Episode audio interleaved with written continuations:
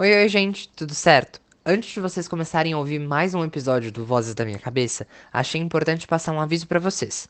Lembrando que a gente está no momento de distanciamento social, todas as nossas gravações estão sendo realizadas à distância. Então, se a qualidade do áudio ficar um pouquinho diferente dos demais programas, é parte do processo. Tudo certo?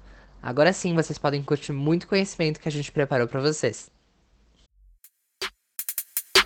Vozes da minha cabeça! Vozes da minha cabeça?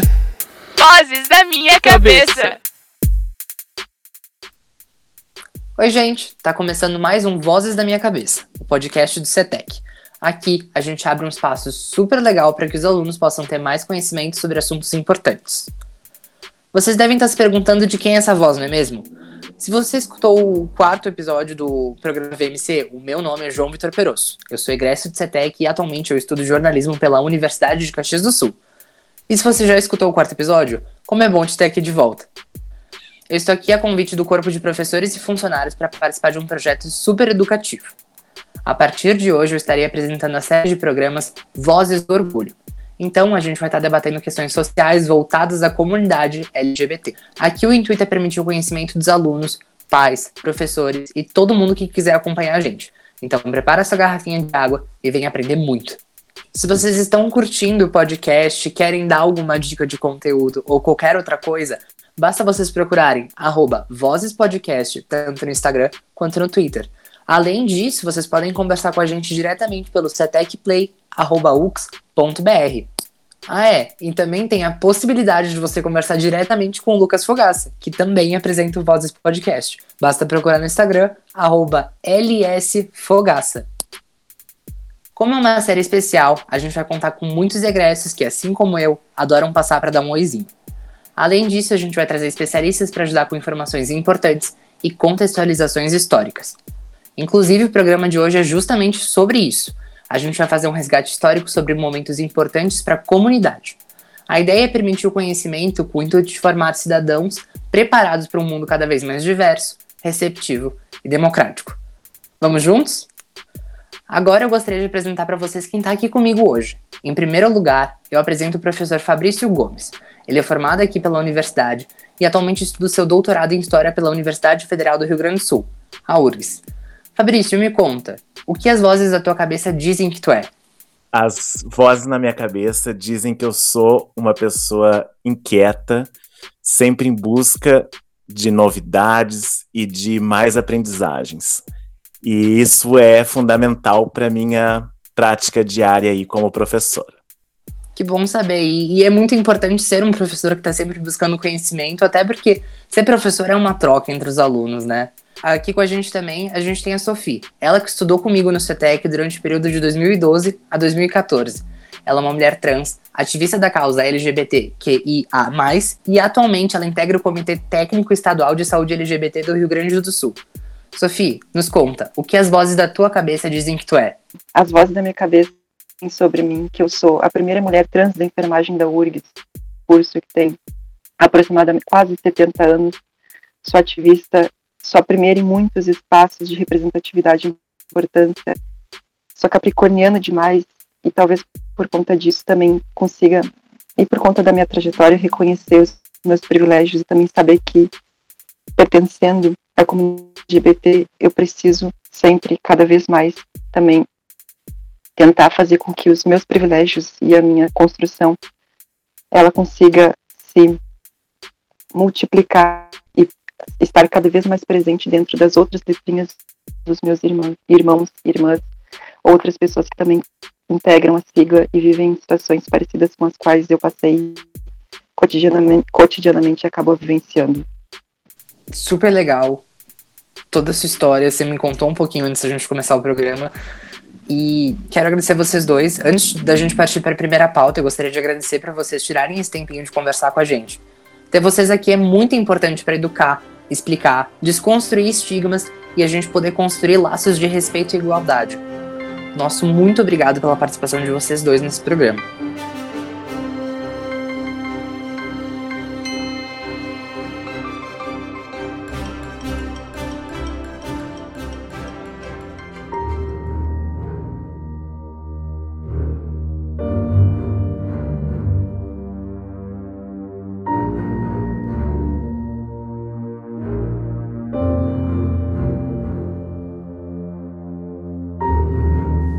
A LGBTfobia, segundo a Lei Federal 7.716 de 1989, hoje é crime no Brasil. Mas ainda assim, a cada 20 horas uma pessoa LGBT é assassinada ou é vítima do suicídio por conta do preconceito e da discriminação. A série Vozes do Orgulho tem como principal intuito diminuir esses dados de violência e discriminação, justamente por apresentar histórias reais de pessoas reais com sentimentos reais. Então vamos desconstruir esses estigmas e construir laços de igualdade, fraternidade e amor. Bora lá?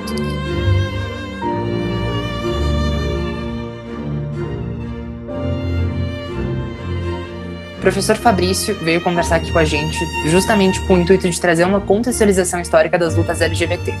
Professor, por onde a gente pode começar? Bom, uh, primeiro eu gostaria de deixar claro, assim, né, que a questão da, das sexualidades e do gênero, elas não são questões uh, comumente trabalhadas na área da história, né? Uh, a pesquisa em história ela se consolidou, enfim, e vocês devem lembrar também da história que vocês aprenderam no ensino fundamental e médio, uh, que a pesquisa histórica ela se propõe, né, uma série de assuntos, mas a questão do gênero e da sexualidade ela foi por muito tempo deixada em segundo plano. Né? Então a gente tem uh, movimentos em diferentes países aí para resgatar um pouco dessa, ou uh, resgatar a trajetória desses movimentos uh, que lutam, né, em relação à população que a gente chama hoje de LGBT. Né? Então, o que eu quero dizer com isso é que é difícil, por exemplo, para a história hoje, dizer que uh, existem marcos uh, ou datas que fundam um movimento LGBT uh, no mundo, né? Então isso é fruto de pesquisa e tem muita pesquisa ainda acontecendo para que a gente consiga chegar a um ponto que determine ou que indique que esse movimento se iniciou. Uh, temos então no que a gente tem uh, e tem se utilizado muito, ano passado principalmente, né, que foi os 50 anos da revolta de Stonewall. Uma revolta que se iniciou num bar, onde constantemente a polícia parava a, a movimentação nesse bar, cobrando uh, uma série de uh, propina, enfim, para que aquele bar pudesse continuar uh, exercendo, né, ou continuar em atividade.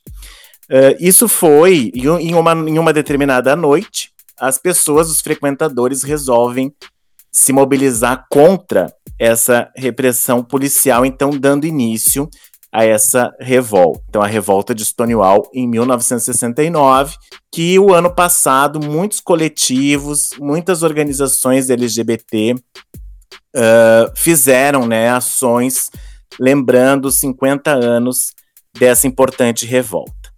Mas isso também, então, como eu falo, como eu falei anteriormente, tem os seus problemas, né? Porque anterior a essa data já tínhamos algumas manifestações uh, do mesmo sentido. Tinha acontecimentos uh, em São Francisco em 1966, na Argentina, nós temos o início de um movimento homossexual em 1967. Uh, no México também a gente começa a ter mobilização homossexual, LGBT, antes da revolta de Stonewall.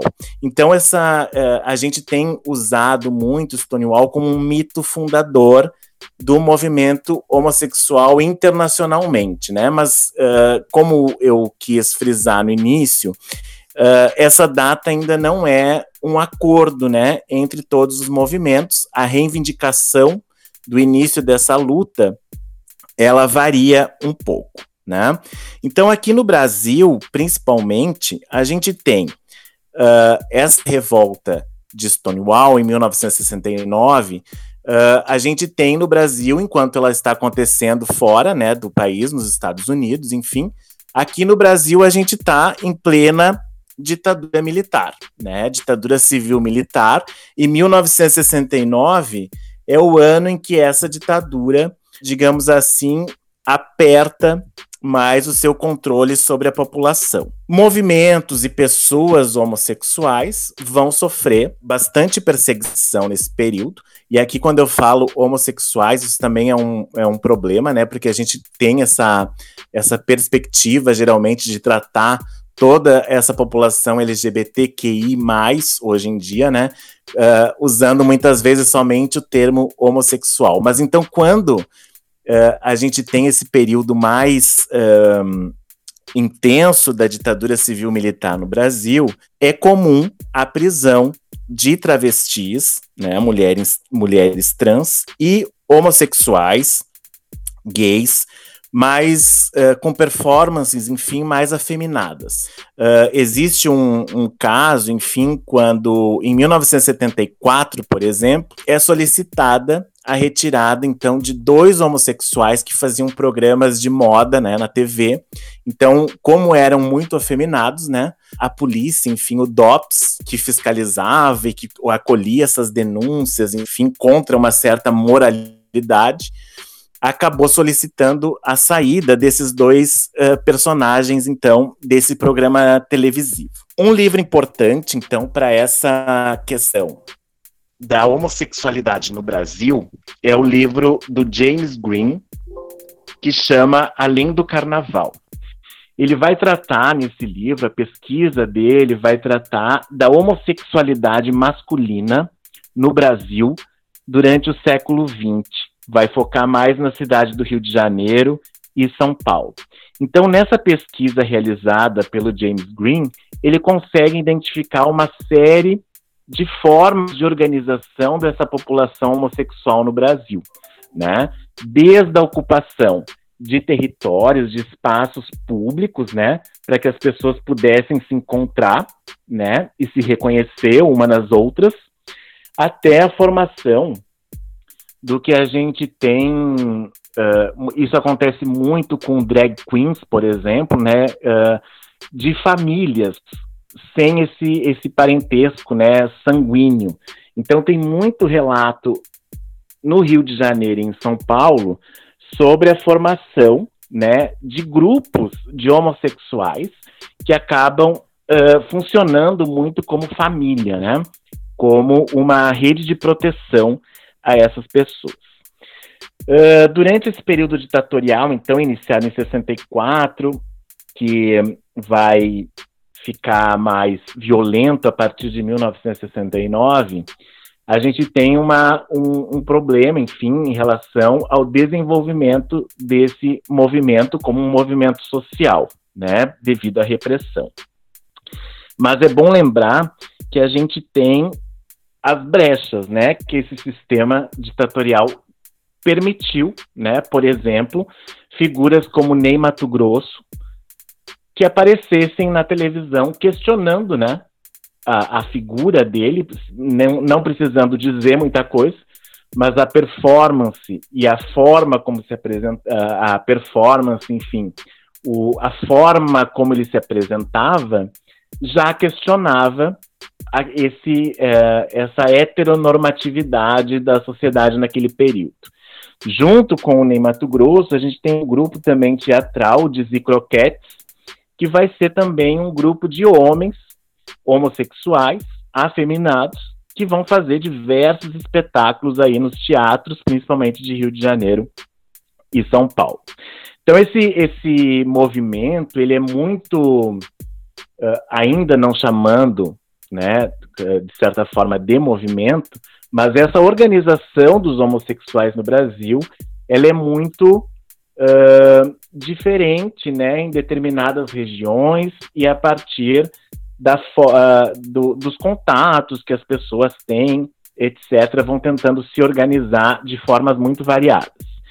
Temos também no final dos anos 70, então, o surgimento da imprensa homossexual no Brasil. Temos jornais, então, sendo publicados, o principal deles é o Lampião da Esquina, que é um jornal, então, que vai trazer uma série de informações sobre a homossexualidade no Brasil, né? A partir de reportagens, a partir do envio que as pessoas fazem de cartas para esse jornal e são publicadas. E isso vai ser importantíssimo para que em 1979, né, no final, já quando começa a abrir né, politicamente essa ditadura, voltamos a, a, a ter um processo de retorno à democracia, com o surgimento, então, do que é considerado o primeiro grupo, o primeiro, o, o primeiro grupo do movimento homossexual no Brasil. E aí, assim, para mim não cometer um, um anacronismo, como a gente chama em história, né? Uh, essa sigla LGBT, no final dos anos 70, ela não era usada, né? E até isso, uh, essa a trajetória dessas palavras, dessas nomeações, elas acabam um pouco dificultando também os estudos hoje em dia. Mas então surge em São Paulo, em 1979, o primeiro né, uh, grupo, enfim, que a gente pode chamar de movimento homossexual brasileiro, que depois vai se transformar no grupo Somos, que tem atuação né, importante nesse movimento brasileiro até os dias de hoje. Né?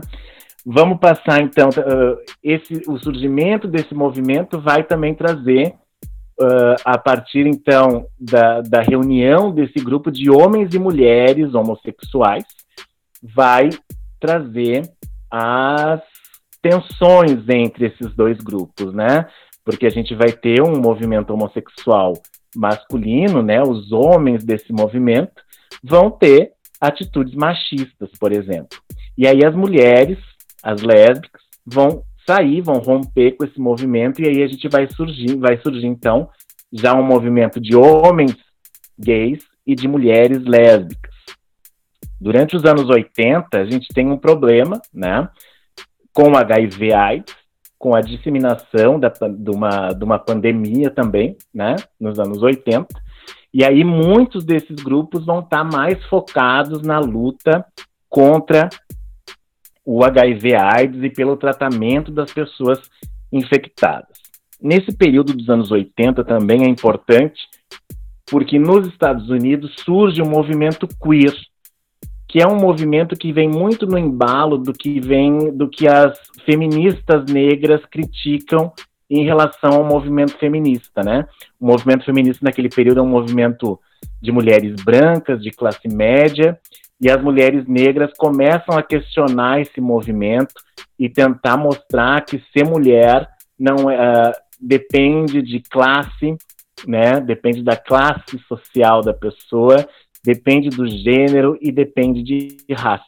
E isso vai trazer também uma série de conflitos para o movimento homossexual. Nos Estados Unidos, a gente tem então o surgimento desse movimento ou do ativismo queer, onde as pessoas não se identificam muito com o homossexual, o gay, lésbica, enfim, mas se assumem como diferentes daquilo que é considerada normalidade, né? A heterossexualidade, por exemplo. Né? Então, aqui no Brasil, uh, quando a gente usa, uh, tem uma dificuldade da gente usar esse termo queer, porque aqui no Brasil as coisas aconteceram um pouco diferentes, né? E uma socióloga do Rio Grande do Norte, a Berenice Bento, tenta, trazar, tenta trazer para o Brasil esse termo queer como transviados ou transviadas, né? Então ela tenta uh, incorporar para os estudos brasileiros esse queer de uma forma mais uh, que condiga, né, com a realidade brasileira. Temos então, na, em relação ao Brasil, né, durante os anos 80, a gente tem também a presença constante de travestis e transexuais na TV brasileira. Rogéria, Roberta Close, isso vai trazer, vai ser importante essa exposição. Claro que a forma como elas são expostas é algo que tem que ser pensado e avaliado, analisado, porque não é uma forma assim, olhando com os, com os olhos de hoje, assim, é uma forma às vezes meio grosseira, né, uh, em relação às duas principalmente mas elas vão, faz, vão ser importantes né, para que na década de 90 comece, comecem a surgir também os movimentos das mulheres travestis e transexuais. Né? Acho que a, Uh, existem grupos na Bahia de mulheres trans e transexuais que começam essa, essa mobilização. E hoje em dia a gente tem a ANTRA, né, que é, o, é um dos principais movimentos aí das, das travestis e transexuais. Uh, pensando um pouco, e, e aí a gente tem um espaço grande para a chegada do movimento dos homens trans, que é um movimento já do século XXI, né? uh, pensando esse movimento como um grupo de pessoas, né, dividindo as suas necessidades, as suas questões e tentando agir na sociedade para uh, resolver esses problemas que encontram. Né? Então a gente tem aí um, um, movimento que vai se fragmentando, né? E as identidades sexuais e de gênero elas vão se multiplicando também, o que eu acho muito positivo, porque é, demonstra que a heterossexualidade, a cisnormatividade, elas são coisas impostas, não são coisas naturais, né? E esse e o surgimento de tantos movimentos, tantas letras que hoje a gente até coloca um mais no final da sigla, ele é importantíssimo para mostrar isso, para dizer que a heterossexualidade, a cisnormatividade não são coisas naturais do ser humano, né? É isso aí, tanto professor. A, tanto a heterossexualidade como a cisnormatividade são imposições sociais.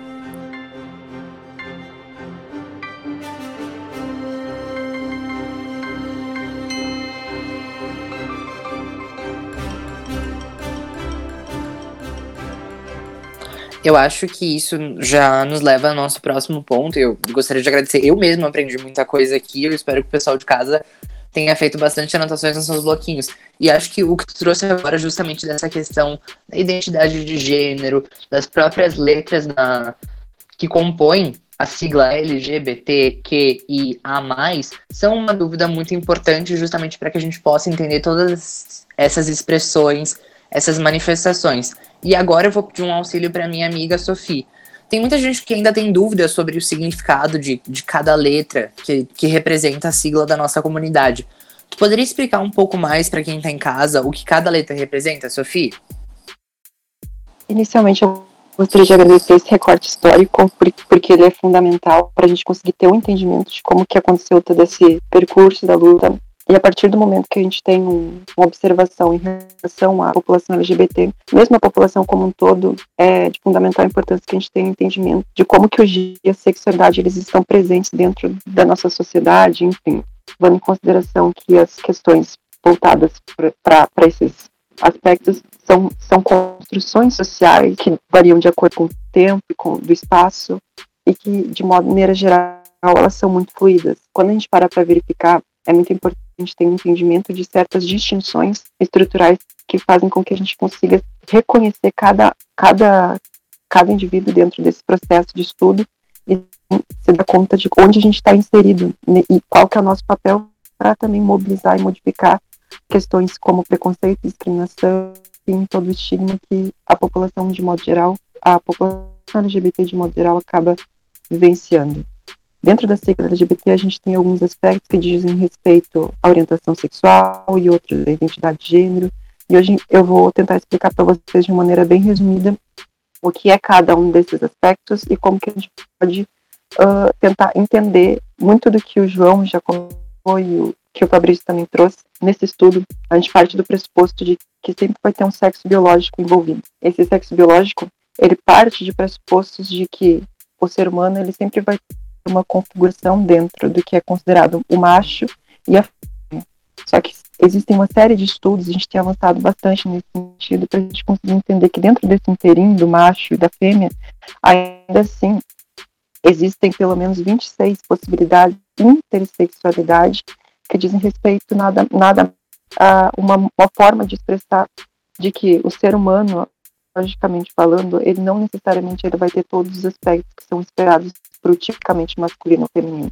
Por exemplo, a população intersexo não necessariamente ela vai manifestar ao, uh, inicialmente no, no, período embrionário, enfim, uh, no nascimento, as características que são esperadas para esperadas para uma população intersexo. Por exemplo, parte do pressuposto que a pessoa intersexo ela vai nascer com uma genitália, uma ambiguidade genital, que não necessariamente ela vai estar presente. Eu conheço, eu, eu acompanho de pacientes, por exemplo, são homens, um com 70 anos e outro com 40 anos, que viveram suas vidas, enfim, com o, com sexo que foi atribuído ao nascimento dele, e ao longo do seu percurso descobriram que tinham úteros vestigiais. Então, a intersexualidade, bem como o sexo biológico, ele é muito diverso, e dentro da nossa população, pelo menos cerca de aproximadamente 2% de toda a população mundial tem variações no que diz respeito tanto a cromossomo quanto aspecto hormonal, metabólico, genético.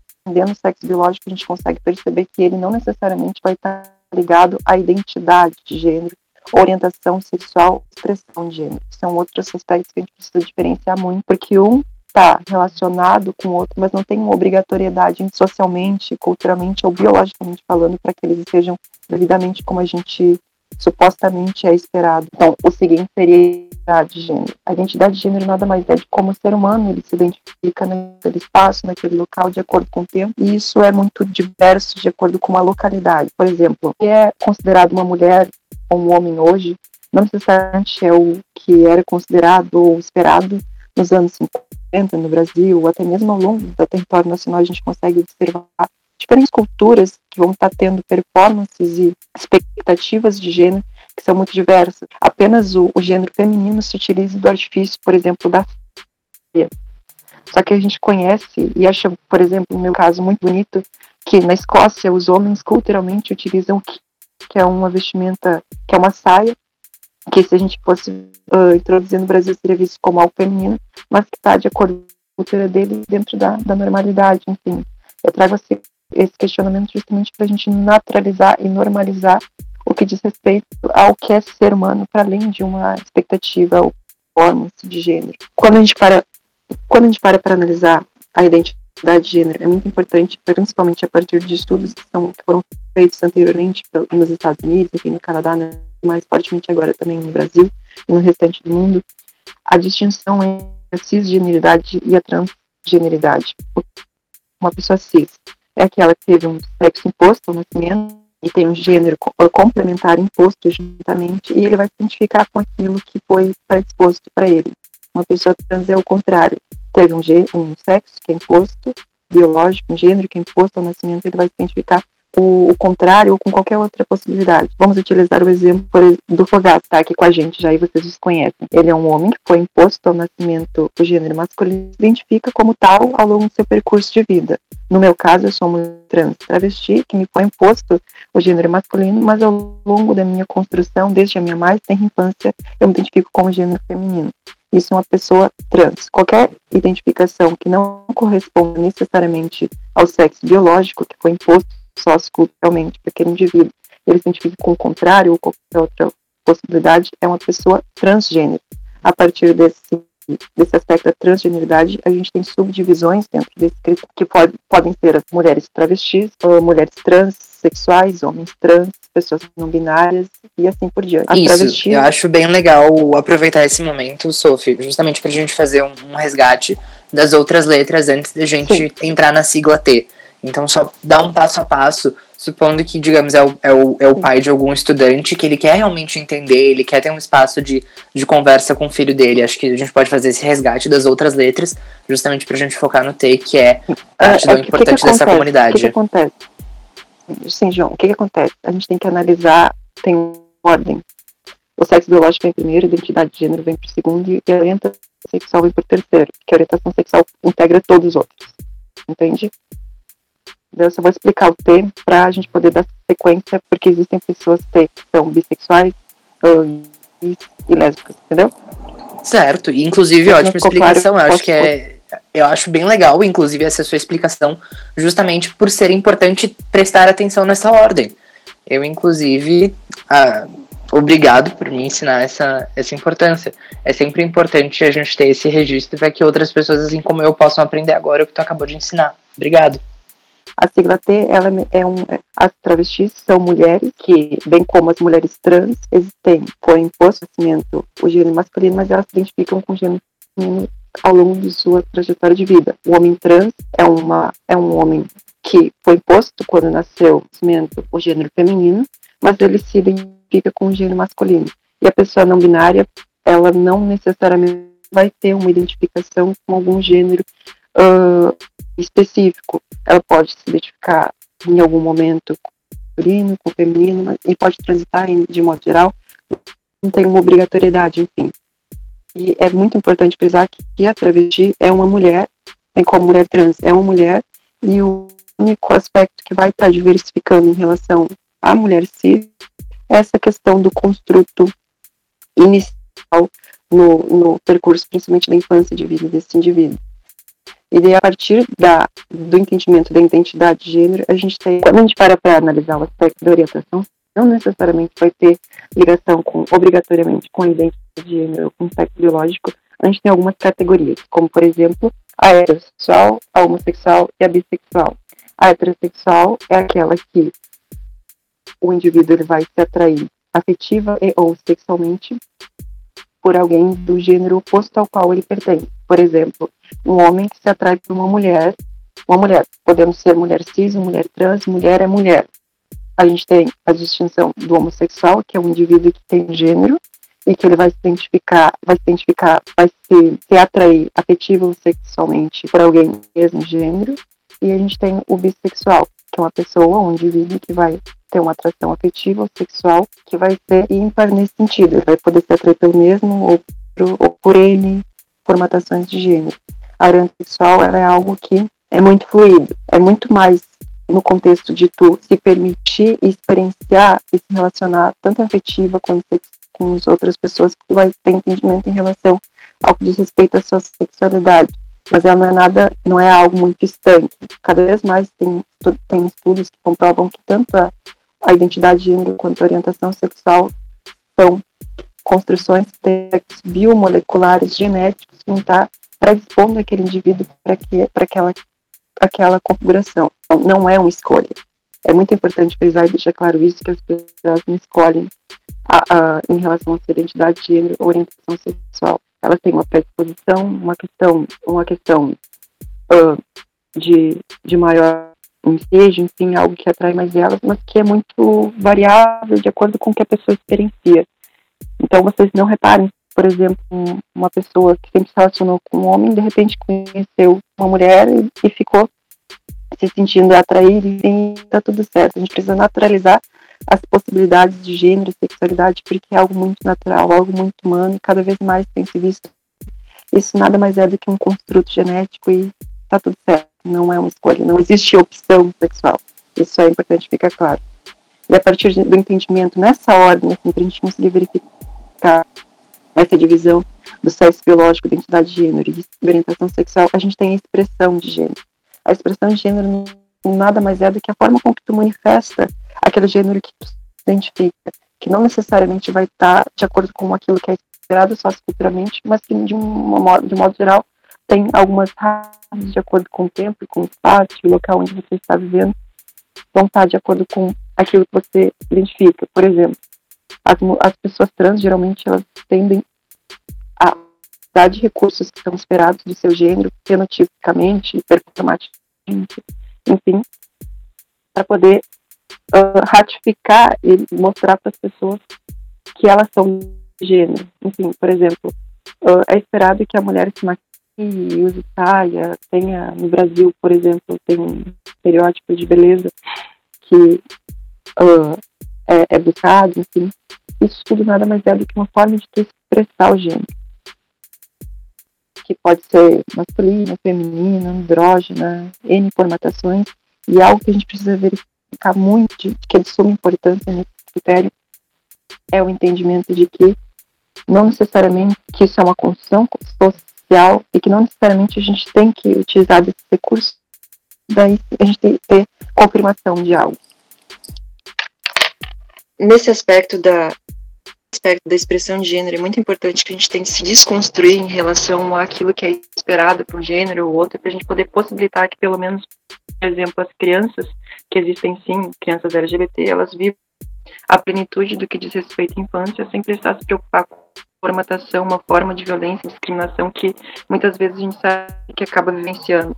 Então, a expressão de gênero ser um construto, a gente também pode modificar e se emancipar desses preconceitos, fazendo com que, por exemplo, o menino possa sim ser sensível e manifestar os seus sentimentos, brincar de enfim, porque no futuro ele vai ser pai, ele pode ser pai se for o desejo dele, ou uma menina também, ela não precisa ficar brincando, não precisa ficar limpando a casa, enfim, uh, ela pode sim brincar com outras crianças, enfim, a expressão de gênero ela vem muito nesse sentido quando a gente quer tentar modificar esses aspectos, porque ela muitas vezes fazem com que a gente so sofra acabe so sofrendo porque a gente não está dentro de um padrão de beleza, de um padrão de gênero que não tem nada a ver com o que é biológico e a gente precisa considerar a diversidade e a singularidade de cada, cada indivíduo.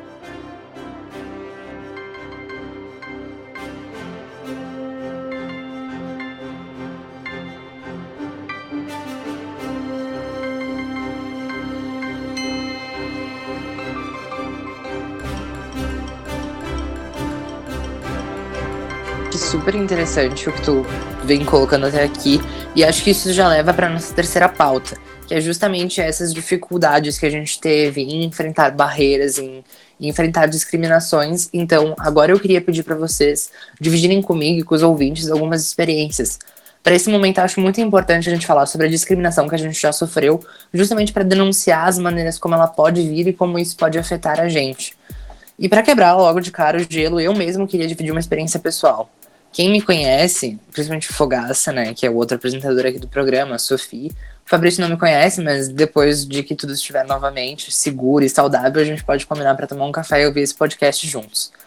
Mas quem me conhece sabe que eu nunca não consegui ser eu.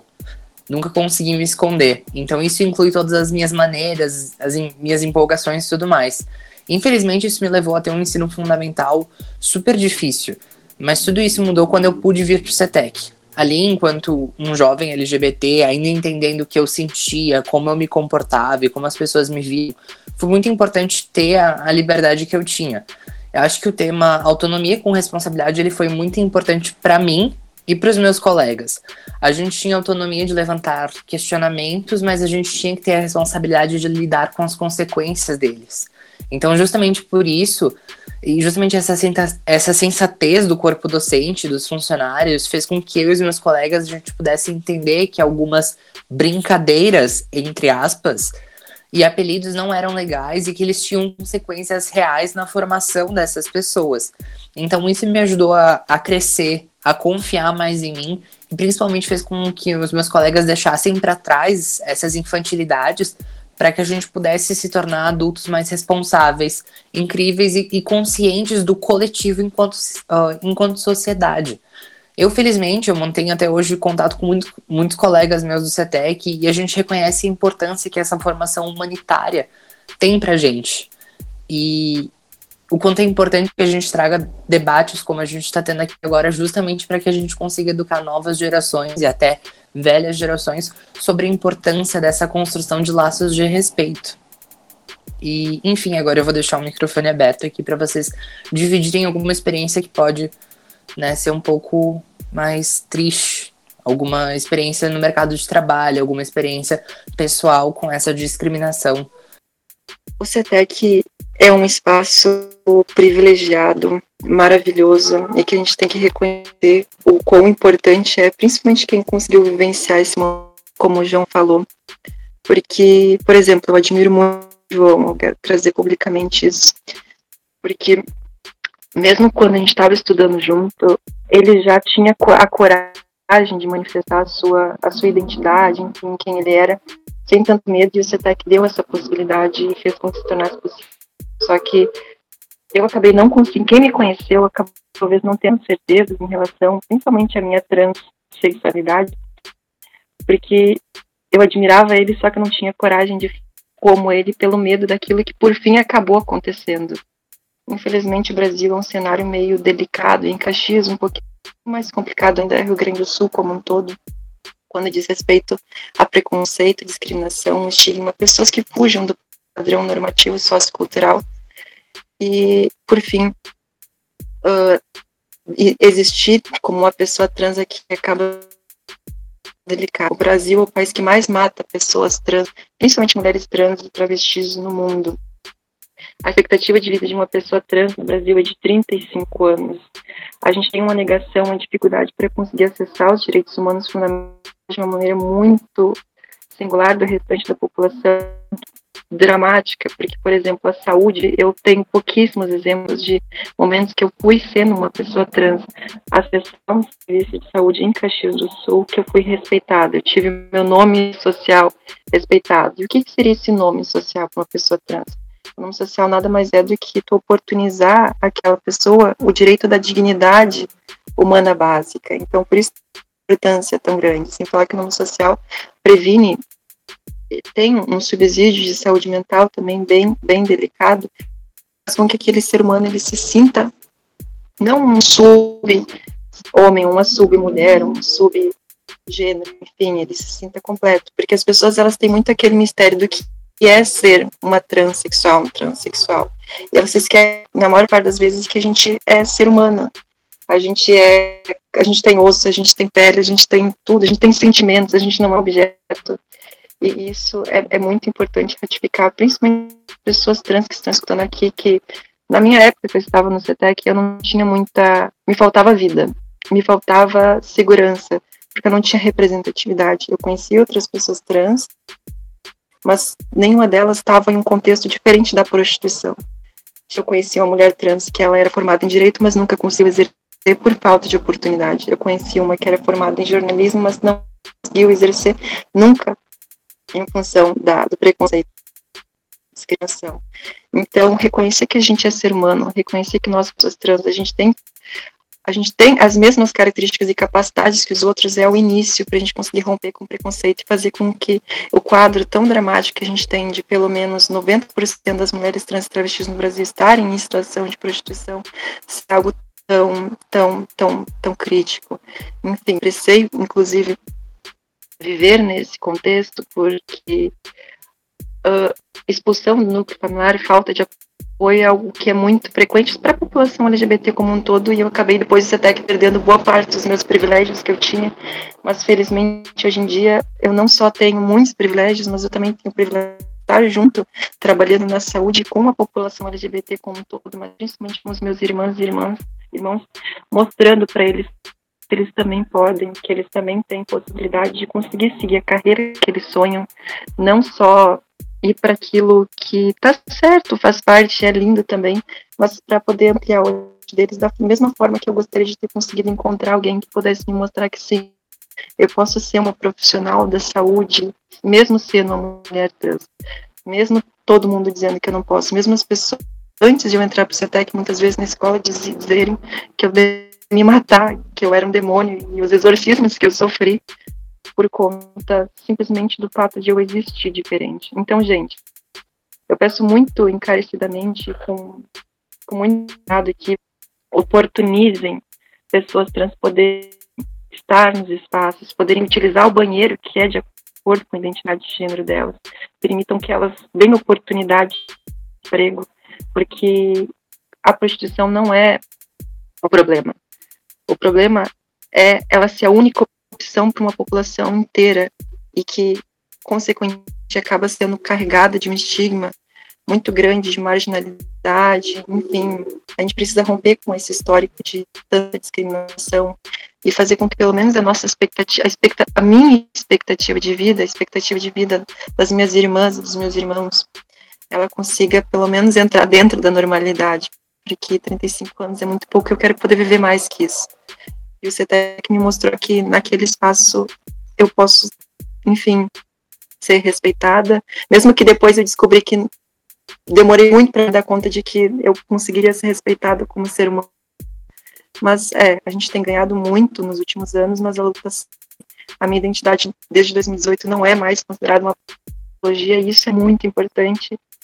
E eu conto com cada um que estiver escutando para a gente tentar fazer com que pelo menos o ser humano seja reconhecido como um ser humano, é respeitado como tal, independente de raça, cor, etnia, orientação sexual, idade, gênero, situação econômica, porque todos temos qualidades, defeitos, virtudes, enfim, potencialidades, e só por uma característica física, por uma característica identitária, por uma cor a gente não pode sofrer as dores de um sistema estrutural que nos enclausura e faz com que a gente não tenha nenhuma expectativa de vida mínima.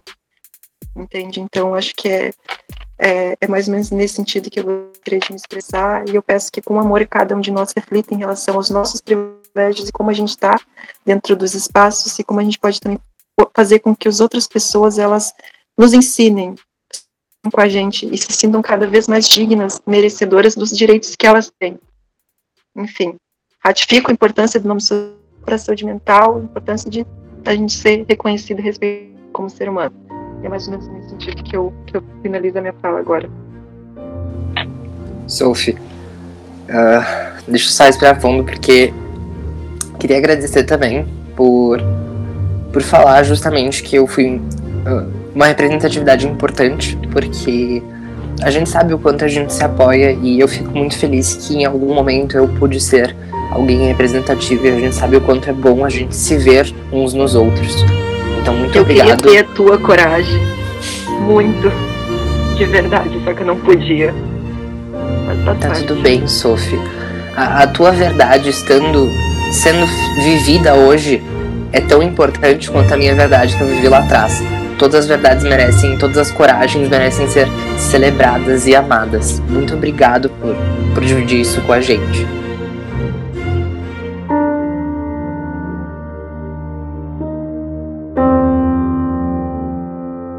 Agora eu queria, se possível, pedir para Fabrício. Fabrício, houve algum momento em que você enfrentou alguma dificuldade no mercado de trabalho, em alguma relação pessoal, em algum relacionamento com na, na sua vida? Você se sentiria confortável em dividir isso com a gente? Sim, João, tranquilo. Uh, eu acho que, que eu preciso também colocar assim que eu sou de um de um outro momento histórico, né? Eu, eu, a minha infância é dos anos 80, 90, minha juventude, assim, meu, meu ensino médio do final dos anos 90, então século passado, né? Uh, mas o que vocês tanto o que tu colocou, João, como a Sofia colocaram em relação à escola, uh, eu achei importantíssimo vocês colocarem a experiência de vocês com o CETEC, com a possibilidade de viver um ambiente educacional um pouco mais saudável, né? Que na verdade não foi o, o meu caso, por exemplo, né? Eu vi uh, desde principalmente ali das séries finais do ensino fundamental, as coisas não são fáceis nesses espaços, né? Principalmente no espaço educacional, né? Então, isso reflete também na questão da, da, de grande parte da nossa população LGBT não conseguir finalizar os estudos na educação básica, né?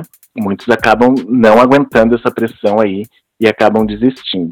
Então, falando desse lugar também, que é o lugar que eu ocupo, né, na escola, eu vejo que tem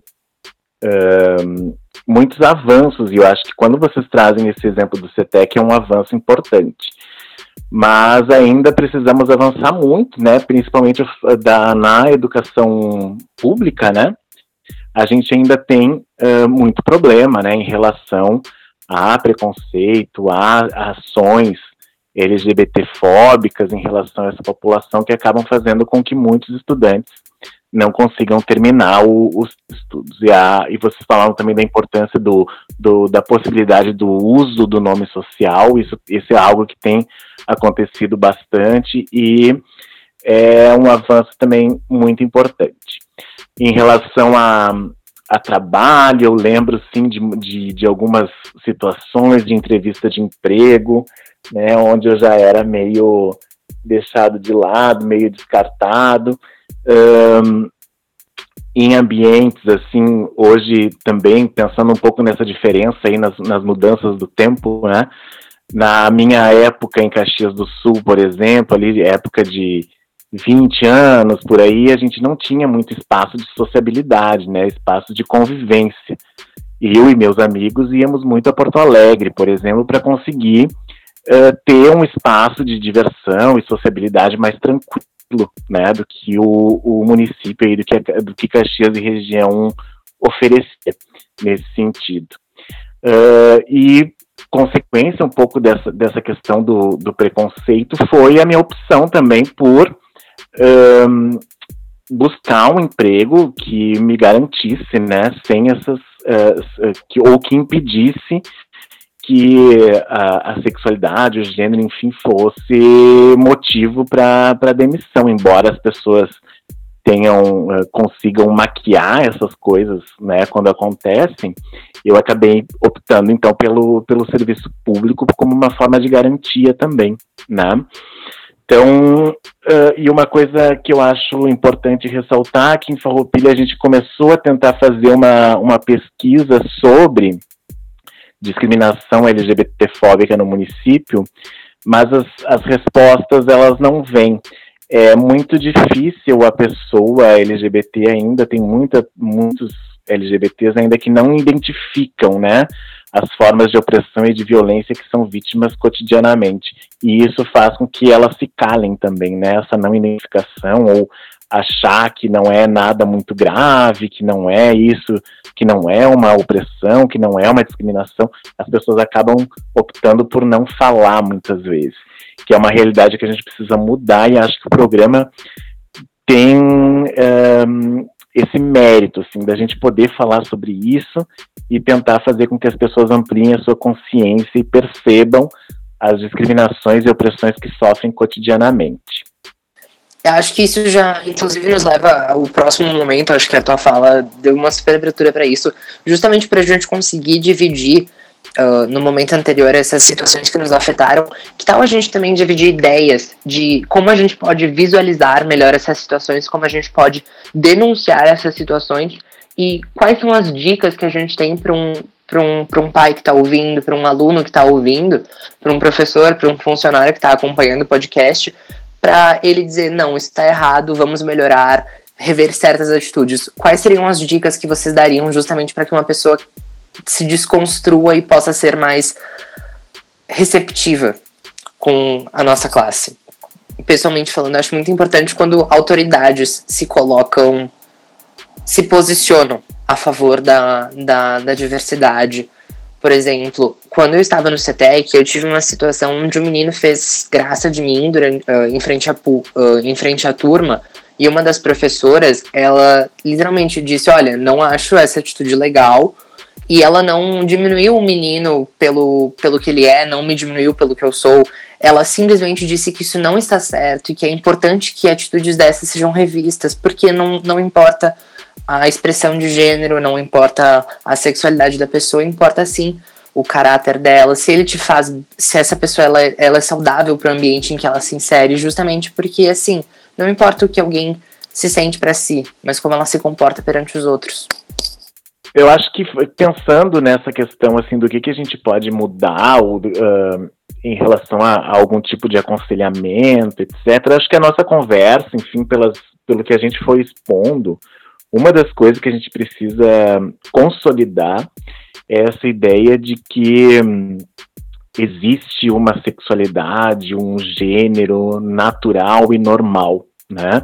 A gente precisa se acostumar com a ideia da multiplicidade de gêneros e sexualidades aí, e que isso não é e não deve ser nenhum pavor, né? Para ninguém. Uh, então, a busca de informação e conhecimento é sempre muito importante para que se combata esse tipo de preconceito e discriminação.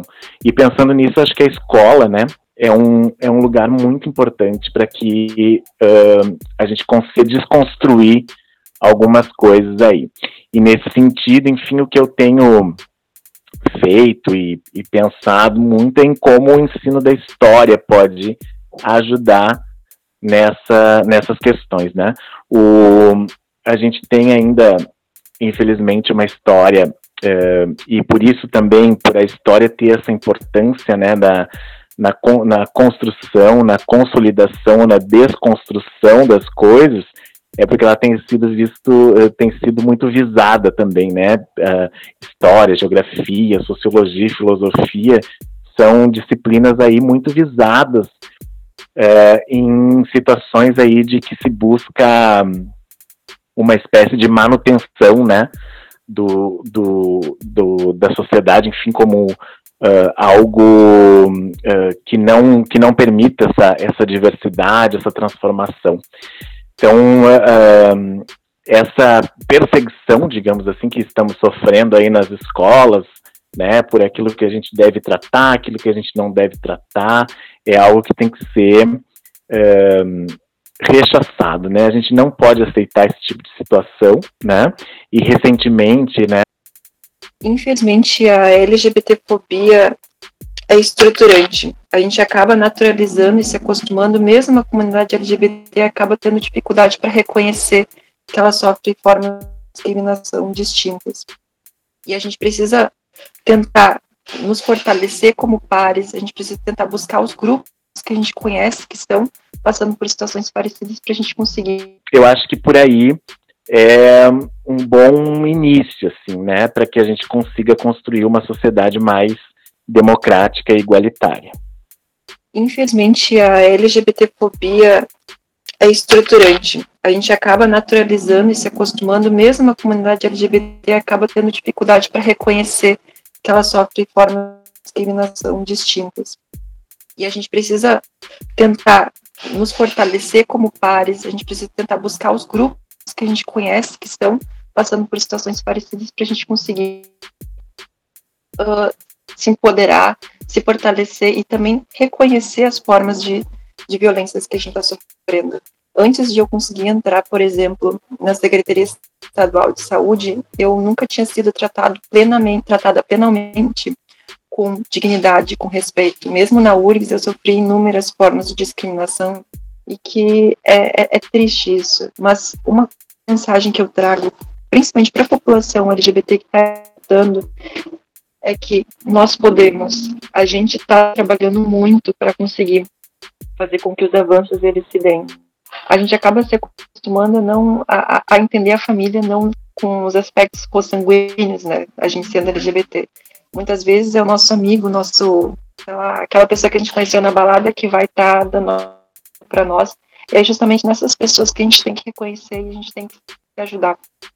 Entende? Então, eu trago muito a importância da gente tentar se unir. A Em Caxias tem a Igualdade, que é uma associação de travestis e transexuais que trabalha com a questão da violência, inclusive de mulheres cis, que vocês, que, que, eu, que eu acho muito importante conhecer, nós da Secretaria Estadual, a gente está, de repente, desenvolver em parceria com a UX, um ambulatório LGBT para conseguir para conseguir proporcionar uh, à população LGBT como um todo um espaço de saúde que ela possa ser atendida livre de preconceito, discriminação, podendo falar a respeito da sua sexualidade sem medo, e que eu acho que é bem importante, a gente tem que intencionar. Falo bastante isso, porque como vocês estão na UX, nada mais justo do que vocês irem no hospital geral, conversar com o pessoal, enfim, responsável para conseguir fortalecer essa ligação que nós, nós da Secretaria Estadual, a gente está tentando trazer, porque infelizmente o ideal seria que em todos os serviços de saúde, de educação, serviços que a gente tem direito, a gente fosse tratado com o mínimo de respeito e dignidade, mas a gente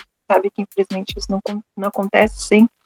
E que bom que aos poucos a gente está vendo que está acontecendo mudança e que cada vez mais vendo que as pessoas estão lutando por N, N questões, se fortalecer e somar forças interseccionalmente, intersetorialmente, não numa questão de tentar equiparar sofrimentos, equiparar dor, mas a gente se fortalecer para a gente conseguir superar e atravessar isso tudo juntos.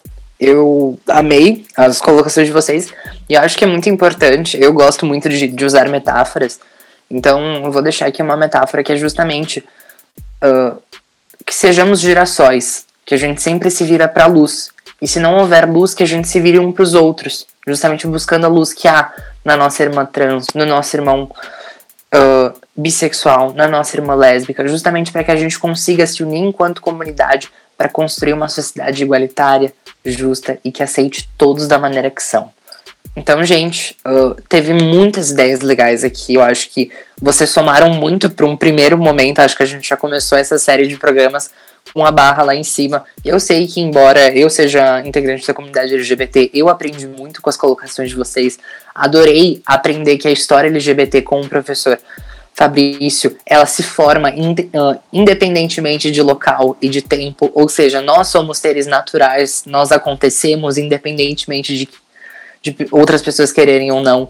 Sophie, eu fico muito feliz com, com as suas conquistas. Eu espero que, que nem você falou, você não seja apenas a primeira e a última, que tenham muitas mulheres trans que, que consigam atingir espaços de representatividade, cargos de chefia, consigam ir muito além do que a gente foi no passado.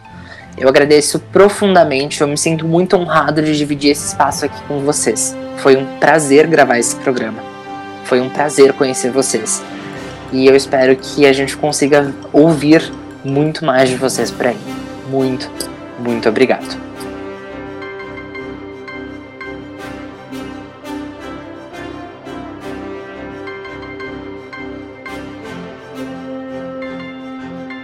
Então agora a gente está se encaminhando mais para o final do programa.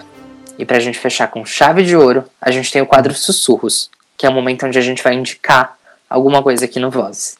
Então gostaria de começar pelo professor Fabrício. Fabrício, qual o seu sussurro dessa semana? Oi, João. Então gostaria de duas séries e um livro. Vou deixar três indicações aí. Tem uma, uma série que eu considero muito boa, para tratar dessas questões que a gente tratou aqui hoje, que chama Pose. Ela está disponível no Netflix, né, na Netflix, e agora, a partir de junho, acho que 11 de junho, tem a, vai ser disponibilizada a segunda temporada. Tem uma outra série também, uh, que chama Transparente, que também aborda bastante do que a gente falou aqui hoje, né? E trata um pouco da, da questão da transexualidade já na, na velhice, né, na terceira idade, que eu acho importante também. E dica de leitura, eu vou sugerir um livro publicado em 2016, se eu não me engano, isso, em 2016, que o título dele é Dissidências Sexuais e de Gênero. É, uma, é um livro, uma coletânea, né, que organiza diversos textos, é o Leandro Collin que organiza esse livro, e ele foi publicado, então, pela uh, editora da Universidade Federal da Bahia. Quero agradecer o convite, me colocar à disposição quando for necessário, se vocês acharem que é importante trazer alguma coisa e eu posso contribuir, eu possa ser uma pessoa que contribua, uh, podem ir em contato e a gente conversa. Grande abraço. Muito obrigado, professor. Uh, mais uma vez agradecemos a sua presença. E agora eu vou passar a palavra para a Sophie. Sophie, qual o teu sussurro para essa semana?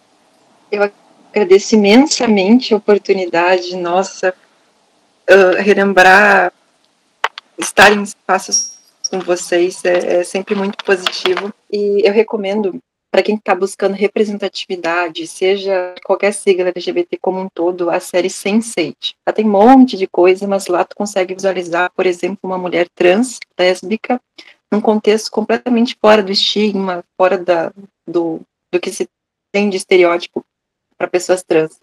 E, para além disso, tem, tem muita coisa muito legal e eu super recomendo. Se você está querendo aprender um pouquinho mais em relação aos seus direitos, em relação sendo você LGBT ou não, aos direitos da população LGBT, como funciona a questão política, na plataforma Lumina da URGS, que é totalmente gratuita, online, eu tenho emissão de certificada, bem acessível, inclusive eu fiz parte da construção de alguns desses cursos em alguns contextos, em alguns momentos. Uh, existe o um curso da Política Nacional de Saúde Integral da População LGBT, passa um panorama bem importante, que eu acho fundamental para qualquer pessoa LGBT ou profissional de saúde de modo geral, pessoas da educação saberem a respeito, justamente para poder se dar conta do que, que pode reivindicar e como o que, que precisa melhorar para profissionais da saúde de modo geral. Inclusive, nesse contexto da, do combate à LGBTfobia, tem outro curso da forma aluna também, que diz respeito à notificação da violência interpessoal e autoprovocada, que a gente precisa sim notificar as situações de violência, a gente tem que notificar as a ter, ter um senso, ter, ter um, um banco de dados importante para a gente conseguir potencializar e fortalecer o desenvolvimento de políticas públicas que sejam adequadas e pertinentes de acordo com a realidade da, da, da, diversidade de populações. E eu acho muito importante. Esses dois cursos estão na plataforma, tanto da Política Nacional de Saúde Integral quanto o das notificações de violência. E outra coisa que eu gostaria de indicar também, podcasts muito interessantes que a gente tem, por exemplo, lá na URGS, o podcast Transverso, que fala mais propriamente da população trans, mas também tem um recorte das outras populações, porque identidade de gênero é uma coisa que é diversa da orientação sexual, e dentro de todos esses segmentos a gente tem interconexões, enfim, tem marés de possibilidades de formas de beleza. Então, o podcast transverso e para quem gosta de saúde coletiva, para quem gosta de saúde pública e como que está se dando um enfrentamento, principalmente nesse contexto de pandemia, de coronavírus, a gente tem o podcast Atuação. Todos eles vocês conseguem visualizar na plataforma Luna da URGS, nesse podcast. Sim. E eu acho bem importante. Agradeço imensamente. Eu espero que eu, consiga, eu tenha conseguido transmitir pelo menos uma sementinha de amor e que essas falas, tudo isso que a gente construiu juntos, Fabrício, uh, Lucas, todo mundo que está envolvido, a gente multiplique esse, essas vivências, toda essa situação, para que a gente consiga, no futuro, hoje, amanhã, com as pessoas que estão ao nosso redor, enfim, com as novas gerações, construir um mundo com mais amor, mais igualitário, com tudo que o João já disse, com excelência, que o Fabrício também trouxe com importância e maestria maravilhosa, enfim. Obrigada por tudo. Isso aí. Uh, e eu vou fechar com a minha indicação. Ela vai ao encontro do que o professor Fabrício colocou, mas em vez de ser uma série, é um documentário. Uh, existe a série Pose, que trata da questão da cena da arte queer em Nova York em 1980, 1990. E eu vou recomendar o documentário que também trata sobre essa temática, que é o documentário Paris is Burning. Eu não me lembro da tradução agora, mas enfim, os dois estão no Netflix, são super fáceis de assistir. E eles falam justamente de uma cena super importante para a questão de, de atividade uh, LGBT num, num polo de, de pessoas do mundo. Então, gente, muito obrigado por terem acompanhado o programa até aqui. A gente fica super feliz em poder dividir todas essas informações com vocês. E não esqueçam de seguir arroba Vozes Podcast, tanto no Instagram quanto no Twitter. E se vocês gostaram desse episódio, dessa série, não esqueçam de compartilhar com os amigos de vocês. Até o próximo programa. Tchau, tchau!